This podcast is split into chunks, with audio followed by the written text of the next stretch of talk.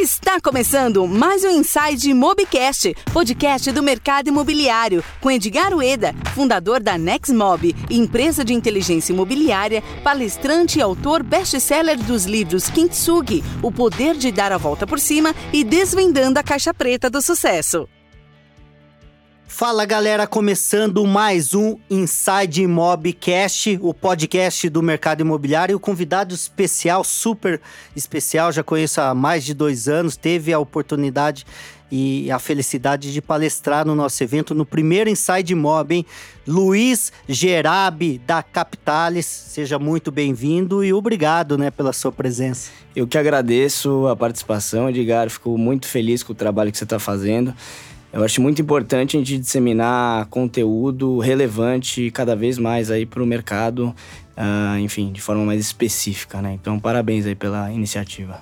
A gente fala, Luiz, que nós temos muitos profissionais ainda amadores, né? Claro que não tá para generalizar, mas o mercado se qualifica pouco, né? E, e o mercado está retomando, aquecendo, e nós vamos falar do panorama. É importante esse profissionalismo, né? Essa clareza, entendimento. Muita gente fala, mas não entende com profundidade. É isso que nós vamos falar. Bom, nós temos uma hora aqui de podcast, nós vamos falar muitas coisas aqui, então deixe aqui o seu like, compartilhe nas suas redes sociais e se esse conteúdo fez sentido para você, é só deixar um comentário que nós vamos aprofundar de tudo aquilo que for interessante para você.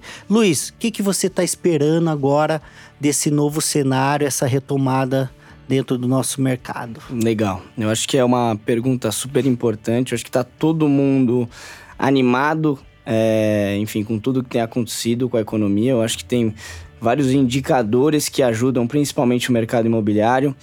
Eu acho que o principal deles, que todo mundo vem falando, é a taxa de juros, né? Então, Uh, com a Selic uh, baixíssima. É baixíssima, ela ba baixíssima perante o que é, nós então, tivemos. Né? É, exato. Então você tem em 2016 aquela Selic que acabava impedindo principalmente o financiamento imobiliário. Então 14,25, agora a gente falando em, em 4,5 e talvez é. caia mais um pouquinho. Então isso permite com que o empresário, principalmente do setor imobiliário, consiga linhas de financiamento muito mais atrativas para alavancar o seu negócio.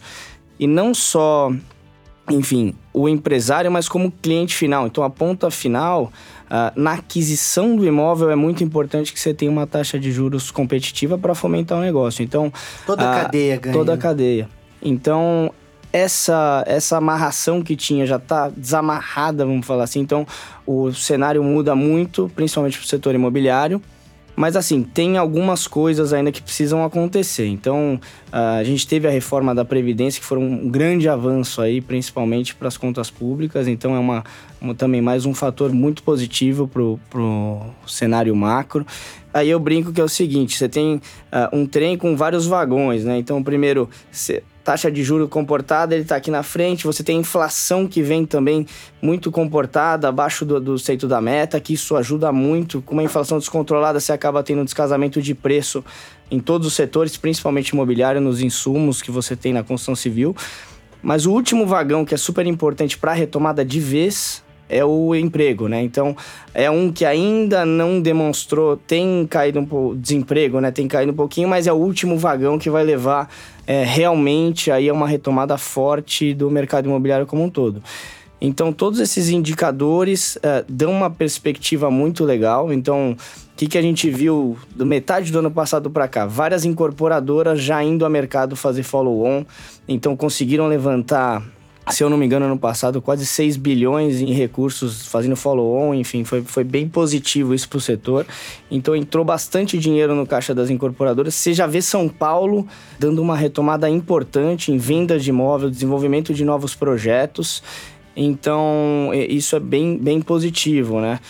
O que acontece é que São Paulo está crescendo bastante, bem rápido, mas aí a gente tem que tentar entender a nível Brasil o que está acontecendo. É, então, São tá, Paulo sempre não, é um pouco não mais. corre na mesma proporção. É um pouco mais expoente. Então, eu tenho visto muita coisa acontecer em São Paulo. Deve crescer uma média maior, enfim, do que o PIB que estão falando. Eu acho que São Paulo deve crescer muito.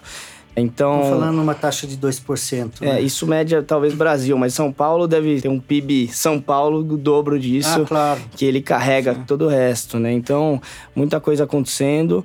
Um movimento interessante, que ao mesmo tempo que tem que ter um pouco de preocupação, é o seguinte: você tem fundos imobiliários que captaram bastante recurso ao longo do ano passado. Então, a gente está falando que o ano passado você teve uma captação, se eu não me engano, de mais ou menos 36 bilhões de reais de recursos para esses fundos imobiliários, que são fundos de tijolo ou fundos de papéis, que eles falam. O tijolo é mais para desenvolvimento de projetos e o de papéis é basicamente aqueles que compram CRIs. Esse, Os CRIs, tá? Exatamente. Então você tem esses dois Os tipos principais, de fundos. né? Depois tem fundos do fundos, Exato, que é o aí- híbrido, aí você tem- né? exato. Sim, aí- Você tem as ramificações.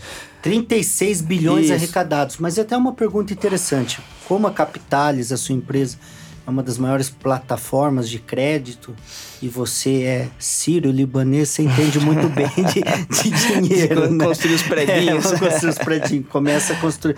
É, eu, eu comecei assim, comprando um terreninho, né? Dividindo no meio, fazendo duas casinhas, mas muito pequenininha, né? Você já comprou um terreninho e construiu 200 unidades, né? Já começou desse jeito.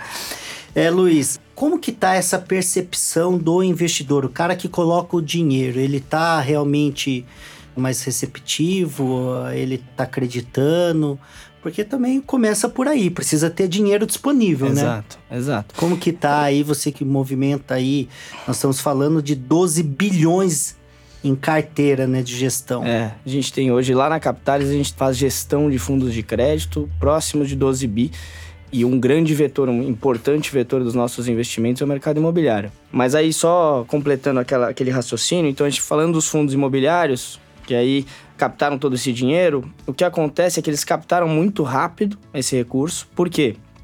Selic a 4,5, todo o dinheiro que estava de férias, né, tomando sol lá... em- Volta em- pro mercado. volta a ter que suar. Então Claro. esse dinheiro tem que ir primeiro ou o mercado imobiliário, o mais óbvio, né, o mercado imobiliário ou a bolsa, né? Então você vê que, por exemplo, a bolsa Mas dobrou o mercado imobiliário, perdão, é pelo lastro, né? pelo lastro, pelas oportunidades, pela- porque normalmente quando a taxa de juro cai, valoriza o imóvel. Então Sim. o dinheiro já começa a correr para o mercado imobiliário. Eu tenho uma preocupação, porque é o seguinte. Durante o período de crise, você teve pouca produção de ativos imobiliários. Então você não teve muitos oferta. projetos. Com essa levantada de dinheiro rápida, você tem muito dinheiro à disposição, mas poucos projetos para investir. Então você vê alguns fundos que ainda não têm o pipeline para investir, então pode ser que eh, na correria faça algum investimento, né, para ter tirado caixa, então eh, tem essa descompensação que precisa ser ajustada ainda, né? Foi muito rápido, porque eu falei de 36 bi, mas nos anos anteriores eu acho que em 2000 e 2018 você teve mais ou menos 15 bi só em fundo imobiliário. E nos anos anteriores, na média, nos 5 anos, foi nem 10 bi. Então 35 é muito relevante para um pós-crise. É, porque também foi um acumulado, né? Exato. O remanescente. Não saiu É. todo o dinheiro e foi acumulando. Exato. Então tem, um, tem muito recurso, todo mundo fala hoje, os, os gestores que eu converso, todos estão com muito caixa e com escassez de ativo. Né? Então tem essa descompensação aí que tá acontecendo. Mas Então sua- isso não é tão positivo pelos, pela sua leitura. É, é positivo porque você tem abundância dinheiro, de recursos. é. Então, pro mercado imobiliário é bom. Eu até brinco, você tá na Faria Lima e você fala que você tem um recebível imobiliário, chove e cai da janela a proposta Sério? cima de é. Então, na verdade, é, é positivo pro setor, né? Então você tem à disposição diversas linhas de funding. Pegando até nessa contramão, ainda existe uma. Claro que tem a diligência e a burocracia da análise, né? Mas ficou mais leve isso, porque antes você tinha também a questão do produto, né? Os recebíveis, né? Os empreendimentos para securitizar, principalmente os loteamentos, mas era tão burocrático que não viabilizava, não fechava, não dava certo, né? Como que tá esse cenário ainda? Continua desse jeito? É assim, eu enxergo de outra forma. Eu acho que sempre vai ser burocrático. Sim. Mas anteriormente o mercado não estava preparado para isso. Então acho que houve uma educação do, do principalmente Isso. dos, dos não tinha experiência, não tinha né? experiência. É, não então, tinha experiência, o que eu né? vejo hoje conversando, porque a Capitalis ela atua a nível nacional e eu não tenho restrição regional, eu não tenho restrição de tamanho de incorporador, Isso é loteador. legal, é. A gente acaba criando oportunidades de funding, de crédito para o mercado como um todo. E aí hoje é engraçado, porque quando eu vou falar com até um loteador pequeno, uma localidade não tão óbvia, ele já está mais preparado, ele entende ah, o que o mercado, o que a Faria Lima pede, né? Então, Sim. você tem que ter uma preparação da sua carteira, você tem que estar tá com os números financeiros mais apurados, você tem que ter a documentação de aprovação do seu projeto bem guardada ali, porque às vezes eu chegava lá atrás, sei lá, seis anos atrás, chegava para falar, o cara não sabia onde estava a aprovação, ia falar da carteira, como é que é o seu controle?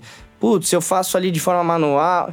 Então agora eu já vejo que a, o pessoal já está mais preparado isso dá celeridade. Quanto mais preparado você tá, eu vou olhar a carteira, ou enfim, qualquer outra empresa vai olhar a carteira e se tiver preparado, você vai fazer o mais rápido possível.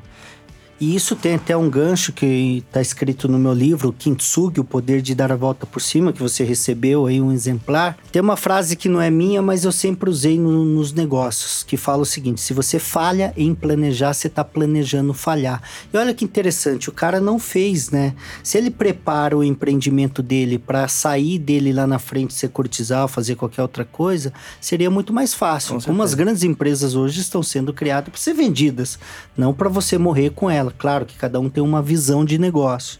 Mas é importante isso. E depois, mais para frente, eu queria então que você desse um overview, como se fosse um checklist basicão. Tá então, como começar de forma jamais preparada para que, se um perfeito. dia bater em alguma empresa e for precisar do dinheiro, ele já está preparado. Né? Não, perfeito, perfeito. O que, que você viu, então, dentro desse cenário tão positivo, por um lado, que tem abundância em dinheiro, ao mesmo tempo tem essa sensibilidade que você citou. Já pegando um pouco desse gancho de certificadora, securitizadora, qual que é a diferença básica, claro, de, de uma forma e como se preparar para você já entrar de forma correta. Não, perfeito. Eu acho que hoje empresas, existem empresas como a certificadora de créditos imobiliários, que é uma empresa que ela, é, na verdade, ela ajuda o mercado de capitais ou mercado financeiro ficar mais próximo desse mercado de loteadoras e incorporadoras. Basicamente, eles acabam fazendo um serviço de preparação da carteira para que é, esse gap que a gente estava conversando ele fique cada vez menor. Sim. Então, a ideia é que a preparação desde, desde a, um contrato, desde, é, isso, a, toda a preparação do contrato de compra e venda com as cláusulas certas, do espelhamento da cobrança ou da própria cobrança ativa, tá um terceiro fazendo, já gera mais transparência até para o mercado, da preparação da diligência jurídica, que esse é o maior terror dos loteadores, incorporadores, que é aquele checklist de todas as aprovações, da parte ambiental, Sim. enfim, tudo isso. Tudo isso montar tá, o dossiê completo. Está preparado, bonitinho, para que o investidor consiga olhar aquilo e falar, ó, realmente o projeto tá redondinho. E aí outra coisa interessante não é só a velocidade. Então, quanto mais organizado e preparado ele tá, na verdade, menor vai ser o custo do carro de capital, porque o, o é investidor é olha para aquilo, o cara é completamente organizado, tem uma carteira que tá, putz, tinindo, tá sendo cobrada de uma forma exemplar, tá com muito pouca renegociação porque ele tem uma, enfim, tá tudo certinho, a taxa vai cair. Então, no final, a preparação ela não só envolve a parte de velocidade, mas também o custo de funding acaba sendo mais, mais atrativo para o próprio loteador, né? Você consegue dar um cheiro desse custo? Cara, hoje, engraçado, com a queda da Selic, você antes você tinha tinha um número mais. É, não, né? todo mundo 12. falava naquele no 1268, né, é. que é o 1% ao é. mês mais inflação. É que na verdade juridicamente até é ilegal, né? É 0,94, 90. É, zero é, que dá os 12. 12 é. Né? Mas eu digo na hora de fazer a operação, isso claro, é cobrado, na hora que você sim, traz a valor sim. presente, sim. pouco mais que isso, dependendo do estágio do projeto. Então, se você está com um projeto em obra, tem um prêmio. Né? Então você tem o prêmio ainda de entrega daquele empreendimento. Que é o performado ou não. Ou né? não. Se ele está na planta, mas falavam, não sei se é verdade, na, na, melhor do que você para falar, que quando o empreendimento ele não estava performado, era quase zero a possibilidade dele conseguir securitizar. É uma verdade isso? Não, não. Na verdade, hoje. Vocês já fizeram operação. A maioria das operações que eu faço hoje são na empreendimentos planta. em obra. Na Legal. verdade para exemplificar, um dos maiores produtos que a Capitalis tem de financiamento é para obra de loteamento. Show então, de bola. Eu, é, o loteador me busca e ele tá num estágio bem preliminar, então ele fez aquelas vendas de mais ou menos 30%, começou a fazer a parte de terraplanagem, do empreendimento está com 10, 15%, e aí que eu entro para financiar todo o saldo de obra dele com a própria carteira que ele vendeu e também com os recebíveis que ele vai vendendo ao longo do projeto. Então, uma operação que a gente criou super flexível e eu faço a nível nacional isso. Então, tem ido super bem e ajuda a fomentar não só os grandes, mas também um produto que está adequado para o menor. Então, em loteadores menores, que na verdade, no final do dia, o loteamento, um caso específico, né? Ele tem um descasamento muito grande de caixa. Claro. Então você vende em 180 tem Sim. que entregar a obra em 48, Ponto 36. de equilíbrio, break-even vai lá 7 anos, dependendo Exato. da entrada. E outra coisa, o loteamento, só para exemplificar, ele tem uma margem muito alta. Então, projeto de loteamento você tem margem de 30% a 50%, enquanto sim, incorporação é sim. é mais apertada, é 15%, 20%. Então, Isso a gente tá falando do VPL. Se fosse administrar a carteira, ele faria também, então, muito mais dinheiro. Né? Exato. Né? Então, se você, com uma margem alta, você consegue ter um financiamento adequado, o retorno sobre o seu capital empregado naquele projeto é muito alto. Então, sim. é isso que a gente mostra, às vezes, até de forma educativa pro loteador, não que eu só queira fazer aquela operação. Fala, olha aqui, mostra sua conta, olha aqui, com o financiamento, o retorno sobre o seu investimento é muito mais alto, você consegue fazer três projetos ao mesmo tempo em vez de fazer Exato, um. exato. Mas assim, não tem uma taxa, mais ou menos, você falou, tem, gira tem. em tanto de é, tanto. Então vamos lá, para projetos em obra, a gente está falando um pouco mais que aquele 1% ao mês mais inflação. Porque tá. aí eu vou calcular o prêmio acima dessa linha com base aonde é o empreendimento, qual, que a obra é muito complexa. Então a gente faz toda uma avaliação para entender o risco que o meu investidor vai estar tá correndo em cima daquele projeto, tá? E a inflação você sempre indexa pelo GPM. Eu tento casar com a carteira para não ter nenhum descasamento. O que é a carteira de cliente que tá. ele cobra, a gente vai cobrar na operação para não ter descasamento, tá? Perfeito. tá? Aí quando a gente está falando de operações performadas, né? Quando já tá com o TVO ou a BITS entregue, Sim. aí a taxa é outro nível. Porque saiu aquele risco de obra, que é o, é o risco mais vamos falar imprevisível, e aí a gente consegue fazer operações que a gente fala abaixo do par também. Então, o, o loteador ou o que, que é par? Par Só... normalmente é o que é, é, o juro que o incorporador está cobrando em cima do contrato. Tá. Então, se ele está cobrando, que nem se falou, 12% ao ano mais inflação, nós já estamos vendo algumas operações boas que estão saindo abaixo desses 12. Então, na verdade, quando você traz a valor presente, ele ganha mais dinheiro até do que se eu trouxesse Sim. ao par ia ser o valor presente exato. Quando eu trago Sim. a 10, ele ganha mais dinheiro claro. ainda em cima daquela, daquele negócio. Sim. Então, pela queda da Selic, pela qualidade dos empreendimentos que às vezes aparecem para gente, a gente consegue entregar algo, algo melhor, enfim. Claro. Né?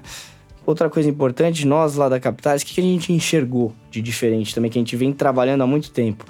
A gente percebe que a securitização, propriamente dita, ela funciona bem, mas ela funciona para carteiras um pouco maiores. Porque a securitização ela envolve vários custos fixos que eles precisam estar tá lá, que quando você vai fazer uma operação de 3 milhões, 5 milhões, o custo fixo é. encarece muito e a é. taxa fica muito cara.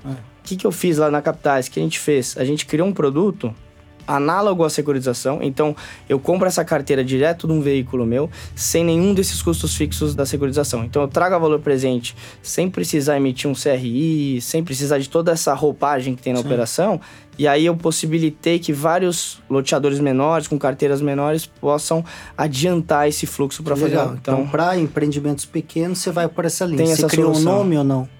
Para esse produto? A gente fala de sessão performada, né? Sessão, sessão performada. performada. Bom, bom, é, é, é, um perfume é, diferente. Né? Exato. Né? Então a gente fala produto de sessão performada. Então a gente criou esse produto para adequar qualquer tamanho de carteira. Show de bola, Luiz. E uma coisa interessante, até nessa fase ainda da preparação. A indexação do tipo da tabela, isso interfere também? Por exemplo, loteamento, principalmente norte, nordeste, ainda usa aquela sacoque ou sacre, né? É. Que é aquela crescente, você tem a price linear. Quando o cara ele, ele lança esse produto no mercado com essa tabela, como que vocês analisam, vê bons olhos, não? Porque facilita para o comprador no primeiro momento, que você começa pagando mais barato, praticamente aí, sei lá, 6, 7, 8 anos, ele chega ao patamar de uma price se tivesse lançado lá atrás, mas depois ele começa a crescer, crescer, então talvez tenha uma desistência lá na frente, né? Como que a securitizadora vê esse tipo de não vai, gol no gol, como que é? Voltando àquele raciocínio que a gente tinha lá atrás. Tudo é questão de preparação. Né? Então, se ele preparou a tabela dessa forma, que nem a diligência, a preparação da carteira, ele foi lá e formatou a tabela dessa forma, porque ele imagina que talvez ele vai ter velocidade de venda, enfim. O mercado financeiro vai precificar de outra forma. Aí é engraçado, porque ele tem que saber endereçar. Talvez é melhor para aquele momento ou talvez o mercado financeiro que vai me dar depois o giro para continuar. A tabela só qual que é o que você disse. A gente brinca que o cara tem, o comprador, ele tem que começar como um analista e ele tem que virar gerente em 4, 5 anos, senão ele não Sim. acompanha o não. crescimento daquele ele negócio. Ele tem um CRM muito bom. É, né? é, então você tem que ter cuidado de entender o que pode acontecer com aquela carteira. Ou às vezes você faz uma operação mais curta em cima de uma carteira. Eu vejo muito lá no norte, algumas regiões do Nordeste, fazer sacoque de 20 anos. Sim. Esse é, é, uma, é uma bomba 240 relógio. meses mesmo. O que a gente faz? O que a gente faz nesse caso, eu faço operações, mas a gente encurta um pouco esse caminho. Eu não faço ela inteira, não vou pegar 20 anos dessa carteira. Talvez a gente faça uma coisa de 10 anos, um pouco menor, vai avaliar um pouco com mais cautela. Para o mercado financeiro não é positivo, é sempre bom lembrar, mas eu vejo loteadores que o que, que ele faz? Ele basicamente ele lança o projeto com essa sacoque e ele já tem uma expectativa de revenda. Ele brinca que ele lança e vende 200%. É. Ele vendeu 100 e já tem 100 esperando. Então, é. ele distrata numa velocidade rápida e já traz outro. Então, é. ele fica girando essa bicicleta e ele... É, mas hoje, né? Hoje, é. porque a lei de... Até o Temer aprovou essa lei de devolver 50%. Antes tinha que devolver 90%. Né? É. Então o cara não queria de devolver, porque é. ele gastava o dinheiro, né? Não tinha mais o dinheiro para devolver para o cliente. Mas bacana, então, enfim, esclarecida é, aqui. não é muito positivo, a gente enxerga, a gente faz a operação, mas se houver a possibilidade de fazer uma tabela price ou uma saque, você vai ter uma previsibilidade maior, vai amortizar mais essa dívida ao longo do tempo de forma mais rápida. Sempre interessante incluir inflação nessas carteiras e tentar sempre manter uma taxa de juros implícita, enfim, aí nessa carteira próxima de um, porque aí na hora que o mercado financeiro fizer a operação e trouxer essa carteira valor presente, você não é penalizado, AVP, né? Então, algumas dessas dicas. E também não tentar esticar muito o prazo, que a gente está falando de 240, a gente falando de 280. Enfim, o mercado não vai conseguir chegar nesse nível de prazo, principalmente para loteamento, né? Tinha esquecido a, lei que a gente está falando, a lei do distrato, que é a 13.786, né? Então agora ficou melhor. Antes era o risco era muito grande mudou bastante, né? A questão da lei da alienação fiduciária. O mercado, como nós citamos no começo, está ficando mais maduro, mais preparado em cima de experiências negativas que nós tivemos, né? Eu estou há nove anos no mercado imobiliário. Você está com tempo? Por aí, nove, Por aí? nove anos também. Nós estamos na mesma é. pegada, né? É. O que, que você vê hoje em termos de. A gente falou bastante aí e tá vindo várias outras modalidades, né? Por exemplo, hoje se fala muito do crowdfunding também, né? No setor imobiliário. Que é mais pro pequeno, né? uhum. né? Investidor, tal, tal, o cara que quer navegar.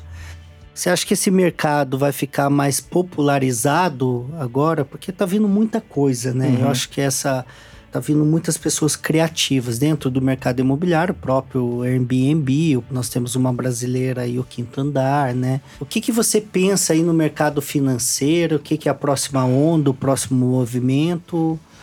Ou você acha que vai ser muito difícil chegar tão logo? Não, tudo está acontecendo de uma forma muito rápida.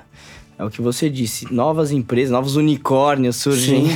surgem e com ideias que a gente fala, não dava certo isso, e tá dando, né? Várias empresas surgindo com ideias desde compra de imóveis, reforma, revende. Então eu tenho visto é. novas ideias de crédito também. Como eu acho que você tem ouvido bastante também falar sobre home equity, que, que veio com uma força também grande, mas a gente pode tratar até esse tema, que é o home equity para mim no Brasil ainda funciona como a última linha, né? Então é o cara que tá super endividado, ele putz, tá na, na última tentativa, ele dá o imóvel em garantia para tomar a última dívida e se refinanciar. Aí, o ideal do home equity... Que, dentro que é o refim antigo. É, que na verdade lá fora para pessoas financeiramente saudáveis, eles usam só para baixar a taxa. Sim. Você usa é, os Estados Unidos faziam essas pedaladas, essas pedaladas o tempo todo, mas né? Ele refinanciava três, quatro vezes o seu próprio Também. imóvel, né? Exato, exato. Isso a bolha, a bolha surgiu exato. por causa disso.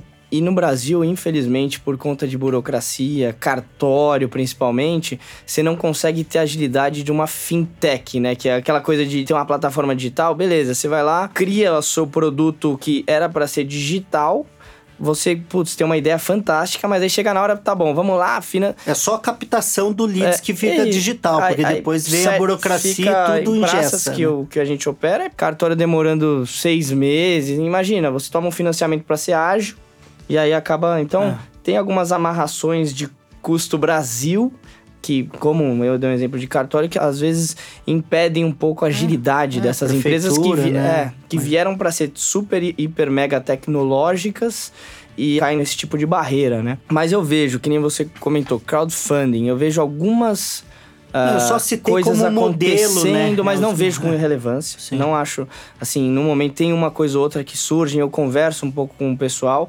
criando essa, esse tipo de operação, mas o que eu continuo acreditando que veio para ficar com muito mais força, que ainda não é como é fora, é o mercado de capitais. Então, se realmente a gente manter esse nível de taxa, eu acho que tem muita oportunidade para fomentar o mercado como um todo, desde pequenos projetos, tomada até o dinheiro entrar até em momentos anteriores, né? Porque hoje, que a gente falou, ah, putz, a gente entra no momento de vendas, de obra, carteira performada, mas quanto mais maduro esse mercado ficar, o dinheiro começa a entrar em momentos anteriores. Então, até na compra do terreno, lá atrás, o cara já começa a se financiar e ter uma movimentação via mercado de capitais bem interessante.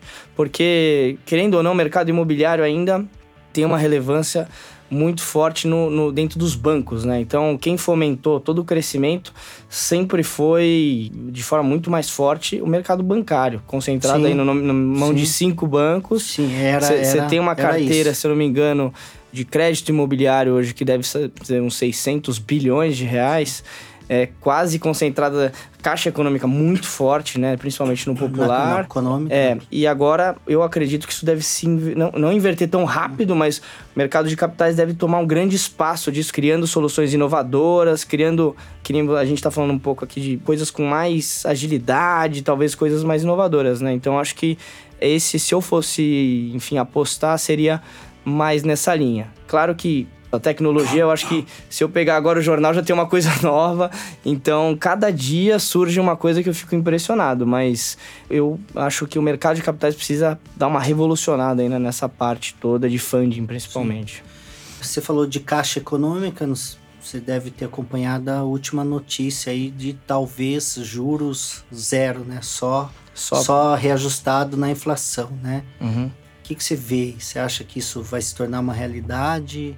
É, eu, eu acabei de ouvir, também ouvi lá o Campos falando, né, sobre esse, essa possibilidade de juro Tá falando tão próximo, é, né? É, é, Março, né? Meu? É, eu quero entender, eu não peguei todos os detalhes, eu quero entender um pouco melhor como vai funcionar. Questão de prazo é muito importante, porque o que eu entendi é que basicamente ali, você tem uma parcela fixa, e qual que é o meu receio, né? Que na verdade, imagina, você tem um, algum problema no país, a inflação ela dá um pico de novo e aí quem acaba se ferrando vai ser a caixa, porque de novo ela tem a inflação joga tudo para cima, ela não tinha proteção da inflação nessas parcelas. O que eu acho que eles devem fazer é do outro lado eles comprarem títulos públicos indexados não, à é inflação. É exatamente isso. E aí ele é acaba fazendo esse hedge, né? O lastro é. tem, tem que então ter ele o lastro. Tem, ele emite né? esse financiamento é, ele, aqui desse lado que possibilita ter uma previsibilidade maior, né? Então você tem aquela parcelinha fixa, você sabe quanto está pagando, não é aquela é. coisa reajustada por TR, não, tem a parcelinha fixa Sim. e do outro lado eu acho que a caixa vai se proteger. Mas esse é o caminho que foi, pelo menos o discurso dele foi esse. E vamos caminho. ver a aderência, eu acho que é, uma, é, é, mais simples de entender, né? O, o, o tomador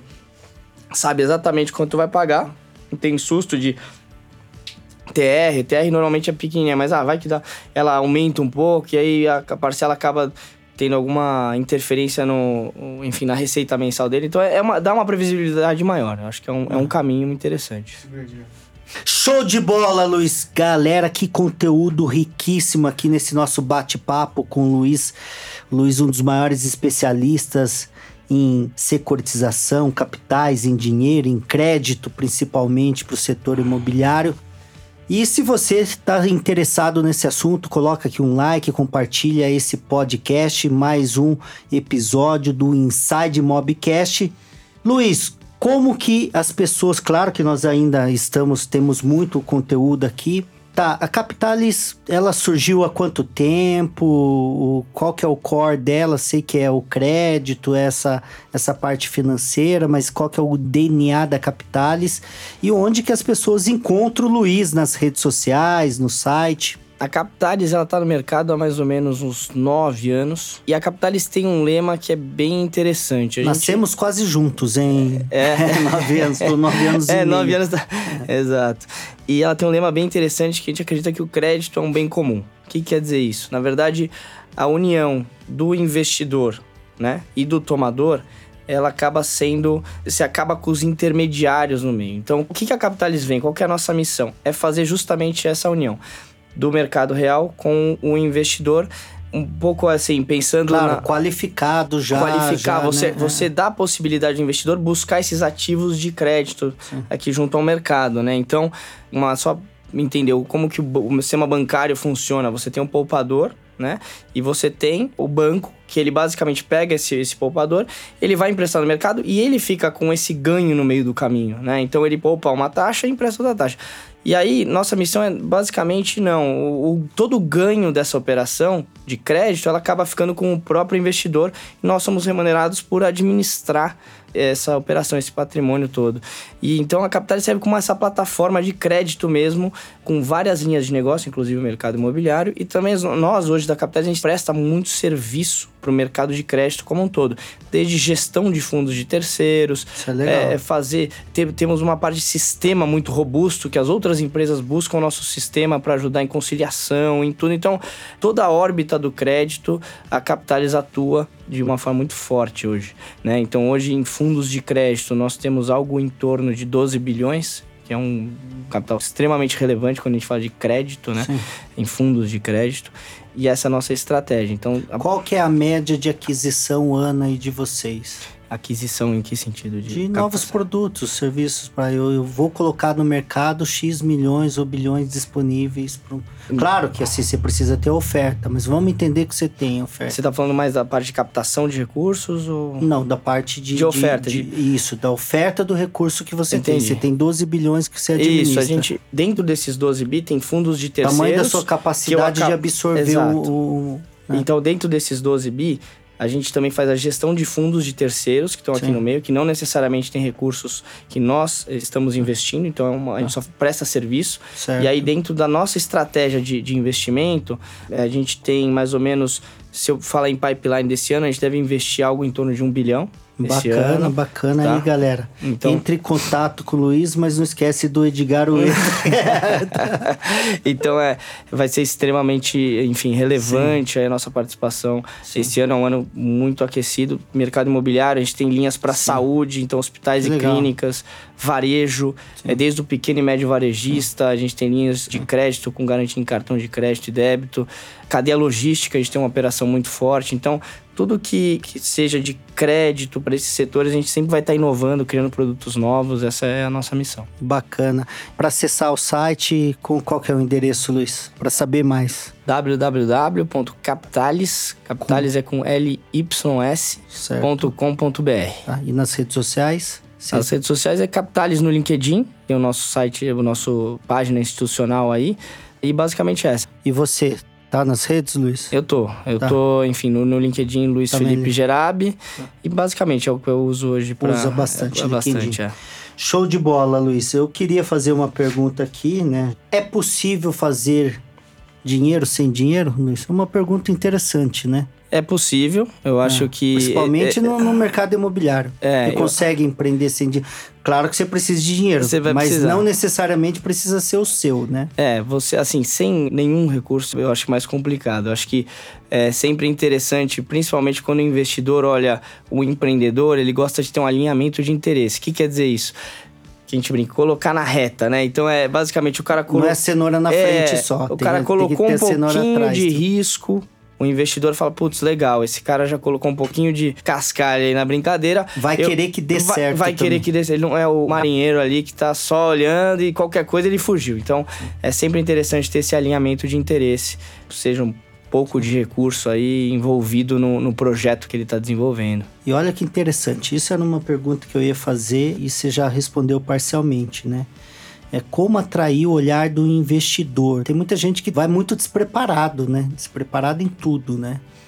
Então, uma, uma das premissas é essa: olha, quando você está comprometido e financeiramente falando, não só com o seu tempo, Uhum. e isso gera um engajamento Gera diferente engajamento. do investidor, né? Pô, o cara também está no risco. Com certeza, isso é sempre avaliado, né? Então, o investidor gosta de entender exatamente o que, que ele deixou naquele projeto, né? Então, primeiro, financeiramente, é sempre um bom olhar. Ah, ele já investiu 20, 15, 30% do projeto, ah, legal. Eu acho que agora ele tá super engajado. Ah, não, pois... O cara, enfim, aí só criando uma situação hipotética. Ele fez uma permuta financeira no terreno, pegou um empreiteiro, é, fez uma parceria com o empreiteiro e prometeu, sei lá. Foi, você faz aquele olhar, ele até agora não colocou nada. E ele quer chamar o investidor para colocar o resto do, do investimento. Aí você, putz, até dá, mas aí você tem que pedir outras garantias, entender um pouco melhor a estrutura. Mas é sempre legal entender um pouco melhor qual é o nível de exposição daquele empreendedor no próprio projeto, que deveria ser o filho dele ali, né? Então, Tem história, uma, não sei se você já leu A Arte da Guerra. Sun Tzu. Ele tem uma parte interessante, né? Leva os soldados à beira-mar e solta na praia e depois ele retira, né, os navios. E aí o recado final é o seguinte: ou você luta pra vencer ou você vai morrer, porque não tem mais navio pra voltar, né? Exatamente. Então é mais ou menos isso, o comprometido na história. né? Exato. Isso muda o jogo, né, Luiz? Muda, muda, Muda bastante. muda bastante, né? muda bastante. Bom, nós já falamos de retomada do mercado imobiliário. Você falou muito, Luiz, e até só para entender, claro que a sua empresa está instalada em São Paulo, a minha também, embora no interior, na região metropolitana de Campinas. O ponto assim de entender que o São Paulo é o coração, né, tudo. Então, tudo acontece primeiro aqui, vai replicando. O que, que você vê em outras regiões? Você que tem esse estudo macro e também fomenta negócios em todo o Brasil. O que, que você está vendo em outras regiões? Dá um overview aí do, Tá. do mercado. Eu acho que um grande diferencial do nosso, da nossa atuação é essa, esse olhar mais nacional. Eu acho que a competição por São Paulo, por, como você disse, é um lugar que normalmente começa tudo antes, já está muito grande, os investidores estão ali roendo osso juntos. E assim, o que acontece é que ainda não aconteceu o que está acontecendo em São Paulo, então as vendas não estão na mesma velocidade. Você tem também uma movimentação de novos projetos que ainda não aconteceu de forma forte, mas o que eu tenho visto é, por exemplo, com a queda da Selic, você já vê investidores lançando empreendimentos comerciais já com investidores comprometidos a comprar no início, na largada, já aquele family and friends que a gente fala lá de, de algumas regiões que já estão pensando no investimento para locação porque o dinheiro já não está rendendo. Então, tem esse, esse movimento. Eu vejo alguns projetos de loteamento também saindo da gaveta, tá? Então, o pessoal já voltou a me ligar do Nordeste falando, ó, tô pensando em lançar, tô com um pipeline aí de 500 milhões para esse ano, 100 milhões para esse ano. Como é que tá funcionando aí as linhas de funding? Então já tem essa movimentação. O que, que a gente faz também? A gente tem uma operação lá na Capitalis, a nível nacional, que eu dou funding para incorporador com garantia em estoque. Então isso é uma coisa super interessante que a gente criou. Incorporador, ele tem um certo nível de estoque, né? Sim. Ele não tá vendendo nessa velocidade da retomada, então ele tá precisando de um giro. A gente pega em garantia esse estoque, eu libero até 60% do valor de mercado para ele e ele me Isso é repaga essa legal. operação com a própria venda do imóvel. Tá, e isso é bacana, quero entender.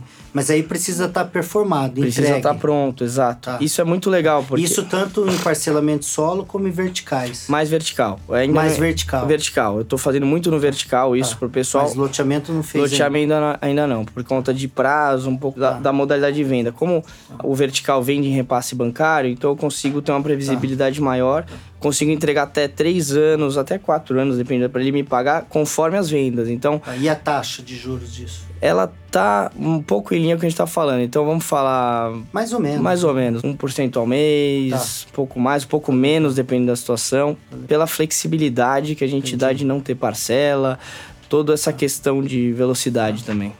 Nossa, isso é super bacana. Você É. faz um, um estilo, um refim ali, né? E pra pra acompanhar um pouco a retomada. Então, e- e- eu, eu só toquei nesse assunto porque, fôlego, né? o- Mas principal- é interessante, não sabia disso. principalmente na região norte, nordeste, sul também, então a retomada sendo um pouco mais devagar, Você chama isso de giro estoque. Giro É, Giro estoque. estoque.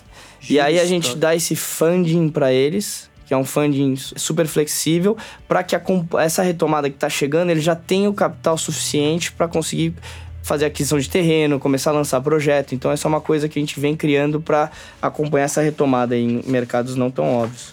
Top, top, top. A gente falou dos fundos e falou do fundo clássico, né? Aquele tijolo, que normalmente ele está muito associado a imóveis comerciais, shopping center, industriais, logísticos. Exato. É, por que não ainda no residencial?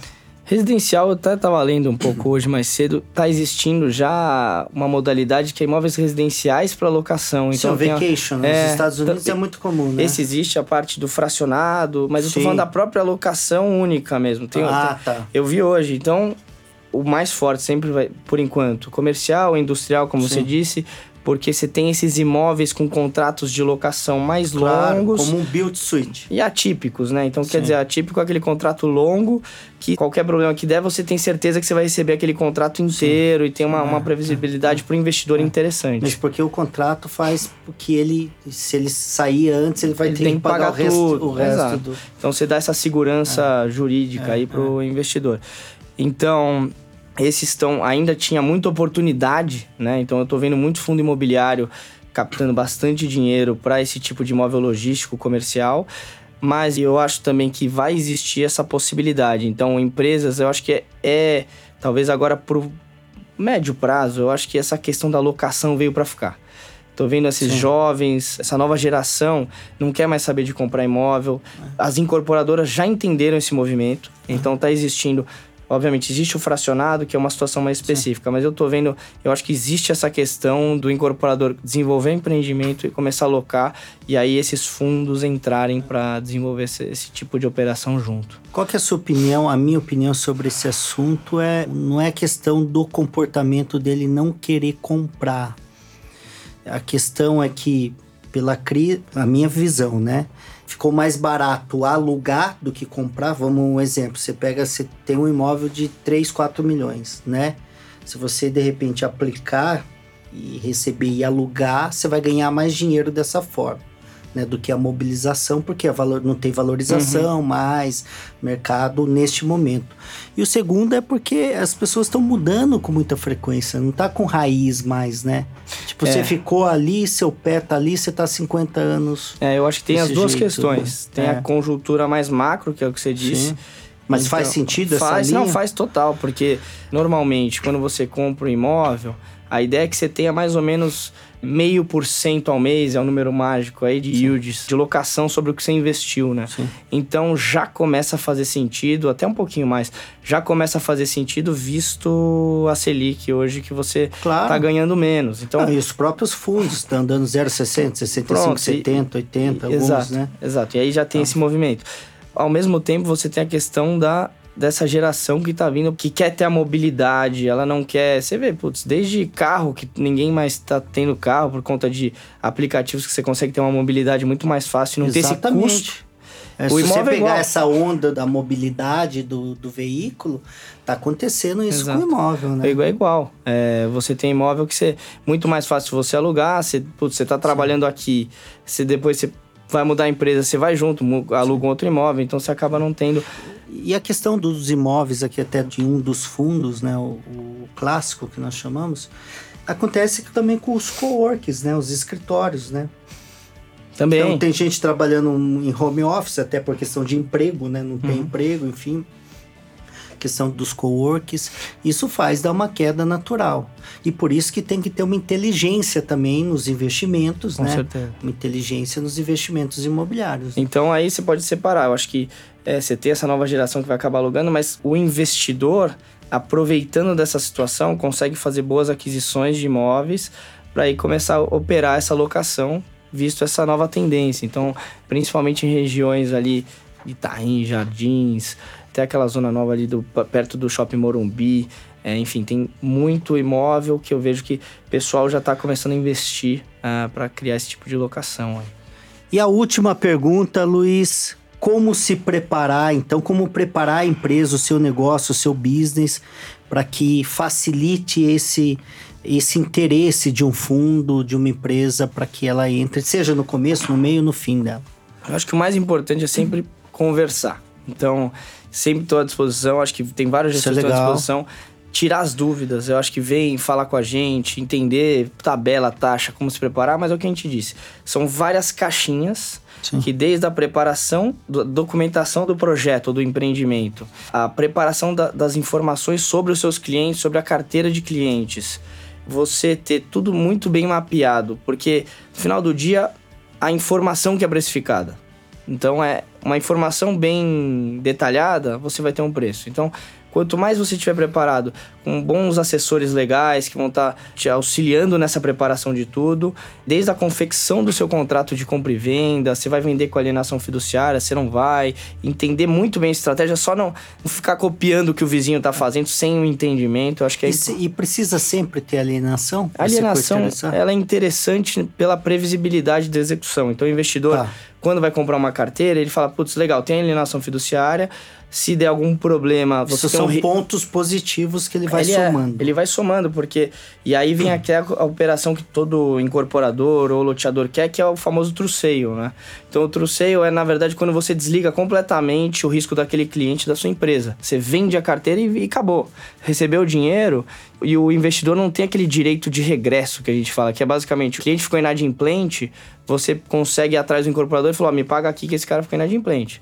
Se você faz a truceio, na verdade desligou, o risco já ficou com o investidor. Ah, tá. Entendeu? Então- E até, se não fizesse isso, o inadimplemento, quem administra ainda é o incorporador, o dono do você- negócio. Exato, você trouxe a valor, deu dinheiro para ele, está Tá. recebendo esse fluxo. Se tiver inadimplente, normalmente chama de coobrigação, né? Então, Tá. o incorporador está cobrigado naquela inadimplência, ele vai ter que ir lá Mas e quem que faz a cobrança? Aí depende da modalidade. Ah, tá. Entendeu? Mas tem a- tem Você pode deixar uma servicer no meio que vai fazer a cobrança ou fica na mão do. Tudo é precificado. Tá. Então, cada caixinha vai chegar num preço final. Então, colocou uma servicer que vai fazer a cobrança independente, putz, legal, já melhora um pouco. Como que chama Tem- isso, perdão? A Service? Service. Service. Ah, tá, Service. Como prestadora a certificadora serviço, que também, ela também tem serviço, que faz a cobrança ativa Ah. desses clientes e acaba, e acaba ficando mais transparente a cobrança, enfim, a metodologia de cobrança, né? Ah. A alienação fiduciária, ela vem para dar essa, esse... Quando você recupera o crédito, ela vai num rito extrajudicial, então você tem essa previsibilidade de receber o imóvel mais rápido, conseguir revender, então tem todo essa, esse amparo jurídico legal que reforça a- essa questão. E aí você consegue chegar no truceio, que é desligar aquela carteira e vamos pro próximo. Sim, então esse é o é sonho bacana. do... é, Sonho de né? todo mundo. Então já tem esse movimento acontecendo. Que legal. E como que tá essa? Eu ia fazer a última pergunta, mas a gente ainda tem uns minutinhos. Como que tá o inadimplemento hoje no mercado nacional? Você tem esses dados? É mu- muito diverso, né? Então tem melhorado muito. O estado de Goiás era crítico, né? É, por conta de carteiras, principalmente Sacoque. Então, E é a longo prazo, muito. né? pra- Lá, é, 240 eu, meses, eu, né? eu olhei muito operações. Lá tem muita operação com tabela longa Sacoque e aí é inadimplência É que natural. tinha loteadora lá que lançava 5 mil lotes, colocava 240 e, tipo, não cobrava entrada, E parcelinha de 100 Exato. reais e aí, Aí ia é ter natural. problema lá na E frente. tem, tem muito disso. Esse mapa geral é difícil de dar. É muito específico por praça. É, O que, que seria uma taxa boa, então? Vamos fazer uma de pergunta. É. Ah, Fazer uma pergunta de- positiva. de- de- é, aí tem várias faixas, né? A gente Não, fala sim. que tem um atrasinho, que é o cara que Tá. deixou de pagar o boleto até 60, Que não é 30, 60 dias, tudo sim. bem. Mas acima de 90, quando você tem uma inadimplência acima de 90 dias, que eu imagino assim, até 5% é saudável, até uns 10%, dependendo do tipo de projeto que tem que ser avaliado, obviamente. Tudo bem, aí a gente consegue dar uma piada. Acima a disso, você começa a ter aquela fumaça pra você entender o que aconteceu, né? Né, no projeto. Putz, porque aí tudo tem uma explicação. Aí você vai sentar, o que aconteceu? Ah, não, porque, putz, teve algum problema na região, ou sei lá, a tabela não foi bem feita, a gente tá reformulando. Porque aí aconteceu alguma coisa naquela venda que não foi muito bem formalizada, né? Que você tem que entender. E aí, de novo, volta aquela questão E da a informa- gestão também de Também. carteira, isso é. Também. né? O que eu vejo Tem muito. gente que só manda boleto, né? Outra coisa, o loteador, principalmente o local, ele tem aquela questão de ser muito próximo dos seus clientes. Então Sim. é amigo, é primo, é aquela coisa muito próxima. E aí na hora de cobrar, ele se sente mal. Ele, putz, como é que eu vou dar aquela cobrança? É. E aí acaba que isso vai enrolando uma inadimplência ali que você olha e aí você começa a entender essa dinâmica. Aí que vem a questão também de ter uma servicer. Porque a Sim. servicer vai estar cobrando independente daquela relação. Toda certeza. É uma É. terceira É pessoa. uma terceira que vai estar. Fechado. Luiz, fantástico. Eu quero agradecer mais uma vez esse podcast. Nós falamos de muitas coisas aí para educar, melhorar e profissionalizar o nosso mercado. nesse episódio do Inside Mobcast. Queria agradecer e mais uma vez aí, quem sabe logo logo estará conosco nos eventos aí, como já palestrou no Inside Mob. Luiz, muito obrigado, obrigado aí a Capitalis. Nós vamos deixar aqui o link para você acessar mais sobre a Capitalis. Se você tiver dúvidas, o Luiz mesmo deixou aqui à, disposição de você bater um papo, tomar um café, agendar uma reunião. É isso, Luiz? É, é isso. Obrigado pelo convite. Fico muito feliz de poder participar e estou à disposição de todos aí responder perguntas Adoro falar sobre o assunto e, Edgar, de novo, obrigado aí pelo convite. Imagina, Luiz, show de bola. Eu sou Edgar Ueda, fundador da Neximob, uma empresa de inteligência imobiliária presente em 14 estados e mais de 40 cidades, e também fundador do Inside Mob, um dos maiores eventos de inteligência imobiliária do país. Autor do livro Kintsugi, O Poder de Dar a Volta por Cima, que ficou 12 semanas na lista dos mais vendidos pela Veja e pela Publish News. E olha um recado especial, Luiz. Estou lançando o meu segundo livro, Desvendando a Caixa Preta do Sucesso. E olha, Legal. vou te entregar em primeira mão, hein? Obrigado, obrigado, Ricardo. Abraço, Luiz, e até a próxima. Até o próximo episódio do Inside Mob Cash. Obrigado, um abraço.